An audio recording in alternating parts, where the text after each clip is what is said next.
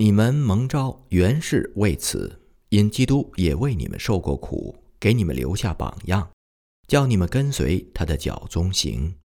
彼得前书二章二十一节。接下来的几章当中所记述的事情，主要是按着事件发生的地点来分类，这样可以更好的还原历史当中生动和感人的画面。在这里。关于在北京基督徒殉道的经过，特别要做一些声明。在义和团风暴比较集中的时候，在北京有数百人被杀死，仅仅因为他们是基督徒。在他们被杀的时候，有很多看热闹的老百姓围观着。在围观的人群当中，又有很多人，他们的心被那些基督徒的死。以及他们的勇气和坚贞而深深地震撼着，因此，当事情过去之后，甚至连他们都开始向周围的人们讲述当时的场景。以下是一些逃难者和殉道者的故事。万执事和他的家人。一九零零年六月十三日的傍晚，我经过使馆区大街，来到卫理公会。去见阿曼德博士，他极力劝说我，让我留在那里。但是我说，我的家人还都在外面，我得回去找他们，否则我不知道他们会碰到什么灾难。出去之后，我在大街上遇到了三十多个义和团成员，正在杀人放火。他们有好几次把刀都架在我脖子上，差点杀了我。后来我找个机会，好不容易逃走了。与此同时，我的妻子正在遭受大麻烦。那天晚上，她看见有八间教堂被烧毁，有火光和黑烟从我们家南面的方向升起来。接着，她听见有枪声，还有一大群暴民在喊叫：“杀杀！”院子里的一位邻居来对她说。我觉得很快就要有大麻烦了，我很担心，怕你们全家人都被杀了。我妻子想等我回来再一起逃走，但一位朋友对她说：“你先走吧，等你丈夫回来之后，我们会告诉他去哪儿找你。”于是，她就带着孩子们先逃到一位朋友家里，但那位朋友并不愿意收留他们，他只好带着孩子们再回到家中。他走到楼上，坐在那里，孩子们围拢着他，在他身边哭。孩子们都以为我已经被杀了，就一直哭着说：“我要爸爸，我要爸爸。”我妻子回答他们说：“不要哭，我们很快就会见到爸爸了。”我妻子当时的想法是，她和孩子们坐在房间里等着，等义和团一会儿来了，杀死他们，这样。他们的灵魂就能在天上和我相见了。空气当中弥漫着黑烟的味道，所有的教堂都被烧毁了。这时，一位邻居跑过来说：“你丈夫回来了。”我妻子几乎不敢相信这个好消息。她从楼上下来，看见我在院落当中的一个黑暗角落里站着。我怀中抱着孩子，带领家人来到附近一个基督徒的家里。那个地方比较偏僻一些。这时，灯市口那边已经燃起了火光和黑烟，甚至我们待的院子里面都飘进了烟雾和火星子。当时的情形极其混乱，令人恐惧。有好几次，有人来梆梆梆地敲门，在外面喊着：“二毛子，快跑吧！”义和团要来杀你们了。北京城的夜空由于四处的火光被染成了血红色，天上一颗星星都看不见。我爬到一个庙的房顶，遥望远处，我妻子站在下面，听我小声地向她描述我所看见的情形。有三次，我看见义和团的队伍闯进我们刚刚逃出来的家园。随着火焰在教堂等建筑物里面继续燃烧，教堂的大钟掉了下来，摔在地上，发出巨大的撞击声。紧接着是义和团暴民欢呼的喊叫声。这时，一个人走过大街，声嘶力竭地喊着说：“要是哪个家里有外国人的狗腿子，现在最好赶紧逃命，等一会儿义和团就要挨家挨户的搜查了。”我对妻子说：“我们逃跑的希望很渺小，但是应该努力试一下，不要让孩子们出声。我把他们一个一个的抱到房顶上来，这上面有树影的掩护。”然后咱们在这里好好商议一下。我把最小的女儿抱在怀里，对她说：“小家伙，不要哭，我担心要是有人听见，会过来杀我们。”她轻柔地回答：“好。”从那儿之后，一整个晚上，她都没有再出一声。我们小心翼翼地爬过了三连排房子的房顶。然后蹑手蹑脚地沿着一棵树从房顶上下来。下来的时候，我们的衣服全都在树上划破了。我们藏在一个小庙的后房。第二天早晨，那个小庙的主人，一个姓张的人，发现我们藏在那里，就呵斥我们，让我们赶紧离开。他说：“马上就要挨家挨户搜查了，义和团要是在这里发现你们。”那我们家人也要被杀。我的孩子们向他下跪，恳求他收留我们。但是那个人说：“这是天意要灭你们呢。”那家人的女儿看见我们很可怜，也同情的哭了。他给我的孩子们一点吃的。我妻子向他们借了一点针线，把我们的衣服缝补好。然后我们走向外面的街道。我就一直把小女儿抱在怀中。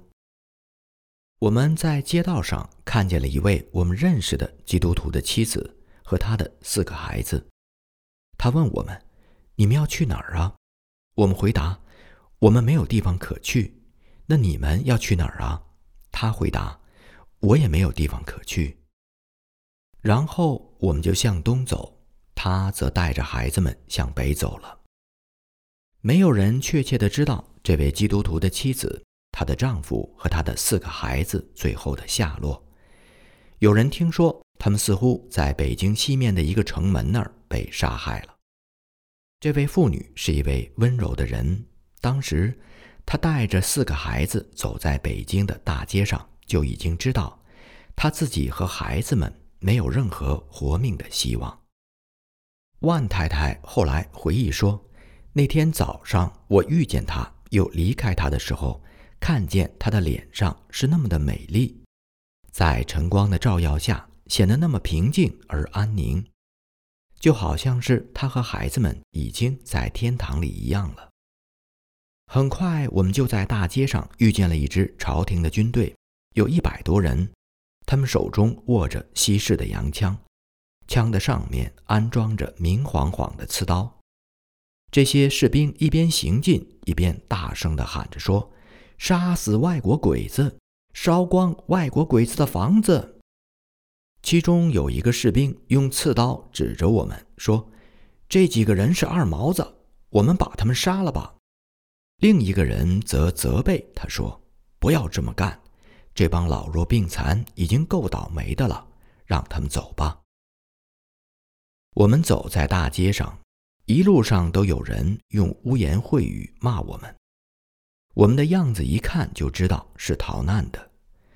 我们来到一个认识的朋友家那儿，那位朋友不是基督徒，他不愿意收留我们。我们最后来到我的一个表哥家，表嫂开门看见我们，眼泪立刻就流了下来。她对我们说：“你们哪儿都不要去了，就待在这儿。”我丈夫今天一大早专门出去找你们，到现在还没回来呢。我们吃饭的时候，我表哥回来了，他非常高兴能看见我们，说：“我到你们家去找你们，但那些邻居们没跟我说实话，他们告诉我说你们都已经被杀了。”不一会儿，表哥的邻居们走过来，把表嫂叫出去，对他说：“你们不能让这些人待在这儿。”他们身上都有火光之灾，不管去哪儿都会把火光之灾带过去。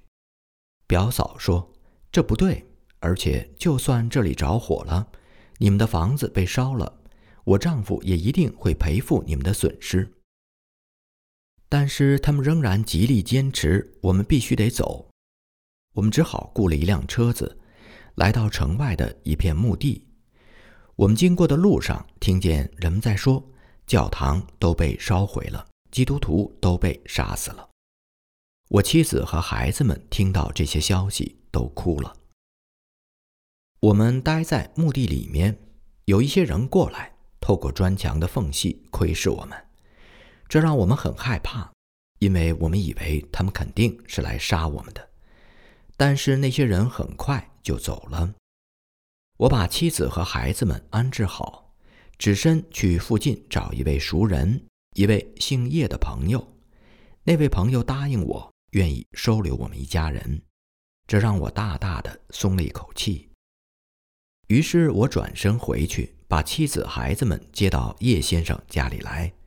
就在这个时候，有人跑了进来，说：“义和团跟踪过来了，他们要搜查你们。”我们赶紧藏到后院的干草垛子里。我和孩子们非常疲惫，以至于一躺下去就睡着了。我妻子则一直忧伤，无法入睡。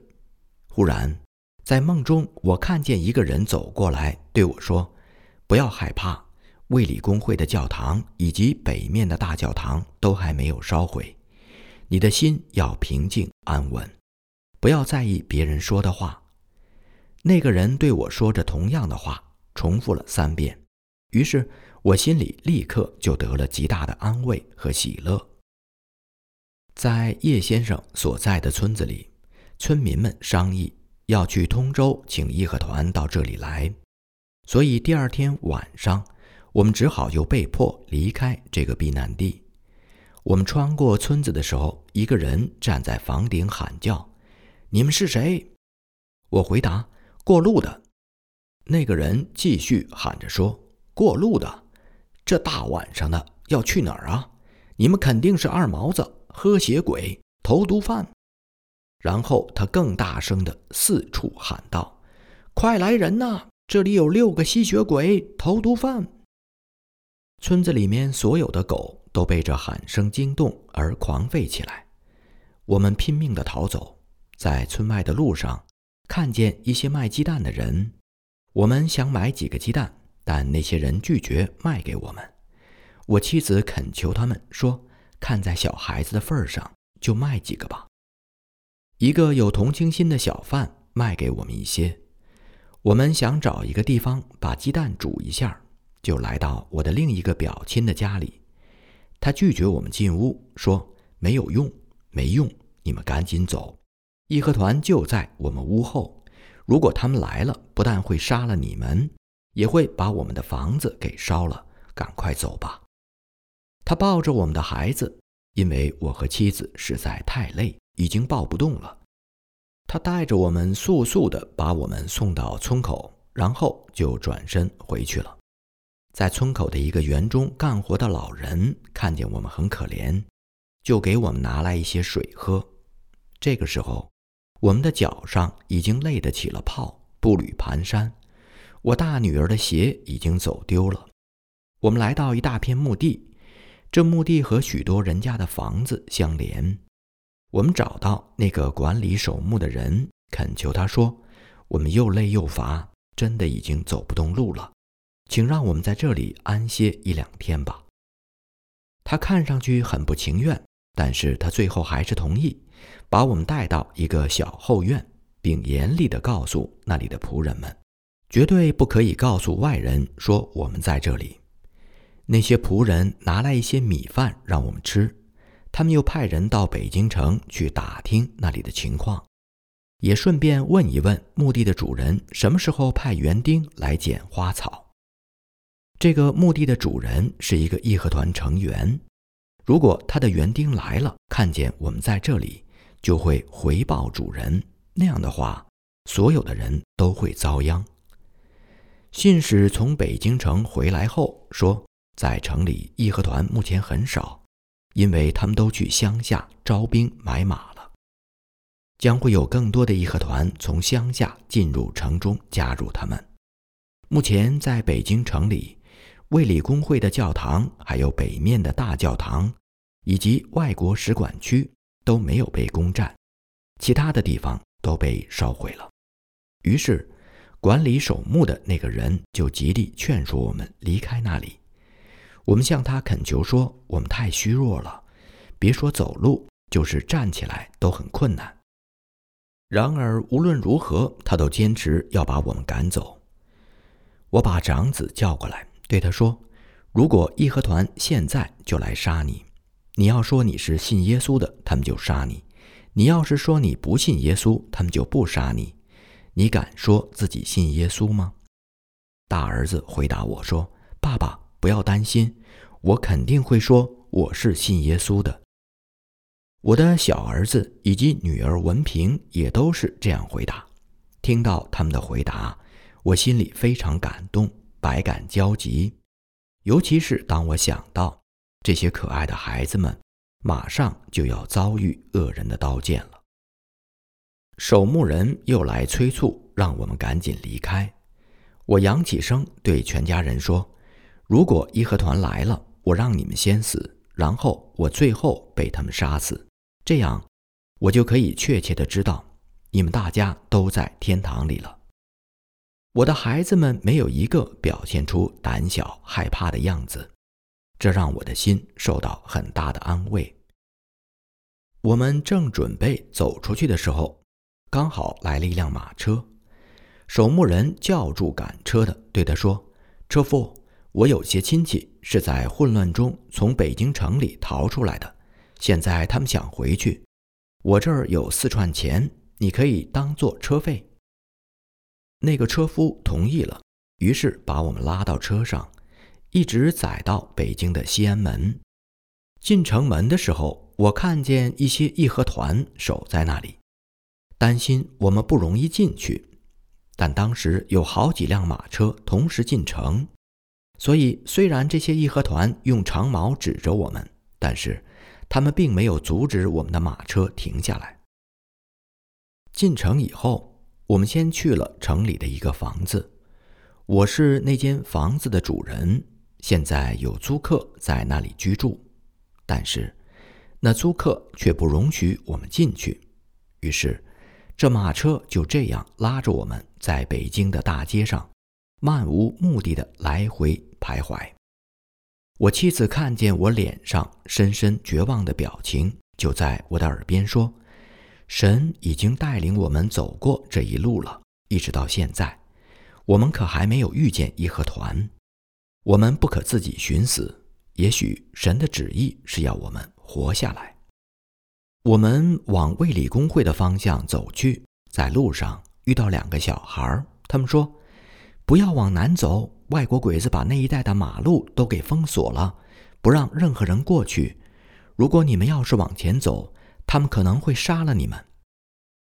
很快，我们来到卫理公会的门口，有人认出了我们，把我们领了进去。我的孩子们都非常高兴，欢呼雀跃地说：“这就好像到了天堂一样。”在那里，众基督徒弟兄姐妹们围上来。向我们问寒问暖，给了我们极大的安慰。一个九岁孩子的故事。下面是一位九岁男孩子讲述的故事。他是他们家八口人当中唯一的幸存者。他们家住在美国宣教士团体驻地的附近。他妈妈早年是 Bridgeman 女子学校的学生。后来一直在 Emily Amount 学校教书。当义和团开始焚烧美国宣教士团体驻地房屋的时候，我们全家开始逃亡。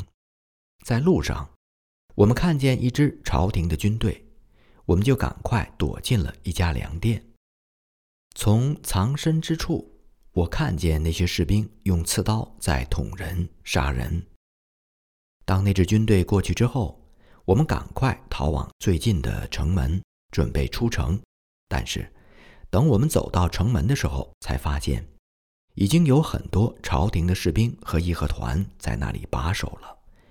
他们的样子非常凶悍，我们只好返回。有一个人告诉我们，在一条胡同里有一间小屋子，我们可以去那里藏身。于是我们就四处寻找那间小屋子，可是一直没有找到。后来我妈妈和十三岁的哥哥就往南走，在人群中，我和他们走散了。渐渐的，我迷了路。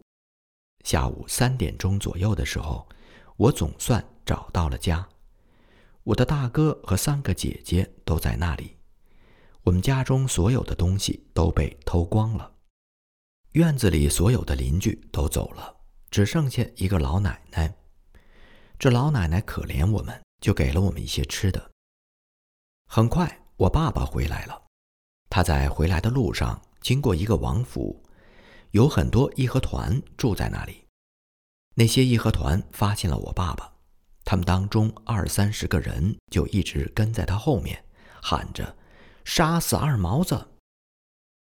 这些义和团冲进了我们的家，把我爸爸抓捕起来。他们又抓住了我大哥，盘问他很多问题，但是我大哥一句话也不说。我十五岁的姐姐一直把我的小妹抱在怀里。那些义和团拿着刀把我们从房子里赶出来，赶到胡同里，有很多围观看热闹的人就一直看着。当义和团经过那些围观的人群的时候，所有的人都向义和团下跪，我也跟着他们一起跪下来。因此，那些义和团没有注意到我，我就这样和我的家人分开了。我的家人们被义和团拉到大街上，我随着围观的人群跟在他们后面。我听见我姐姐喊着：“就一刀把我们杀死吧！”我站在人群里，看着义和团手持明晃晃的刀剑，把我的家人包围成一圈。在围观的人群当中，也站着许多小孩子。有一些义和团成员盯着我，但人群中站在我旁边的一个人对他们说：“这孩子不是他们家的。”他们转过身去杀了我父亲。这时，有一个人在我后面推了我一把，说。快跑！我跑回胡同里，然后从另一个方向穿过了大街。我不知道要跑到哪里去，就这样漫无目的的奔跑着。我好像看见到处都是义和团和他们手中的刀剑。我就这样跑着，一直跑到累得跑不动为止。天已经黑了，我又徘徊的走回了我们家的胡同。我又悲伤又害怕，我哭了。有人走过来，给我一些钱，告诉我要赶快离开这里，去买点吃的。朝廷的军队和义和团已经把教堂里所有的东西都抢光了，所有的房屋也都被烧了。我没有看见一个基督徒，所以我以为所有的基督徒都已经被杀死了。我不记得自己在街头流浪了多少天。有一天晚上，我睡在路边的竹竿子堆里；还有一天晚上，我蜷缩在两个房子之间的狭小空隙当中。我一闭上眼睛睡觉的时候，就会做很多的噩梦。有时梦见朝廷的士兵追打我，有时梦见义和团成员骚扰我，有时在夜里，我会哭醒。然后就躺在那里，眼睛瞪得大大的，很长时间不敢睡觉，感到非常孤独和害怕。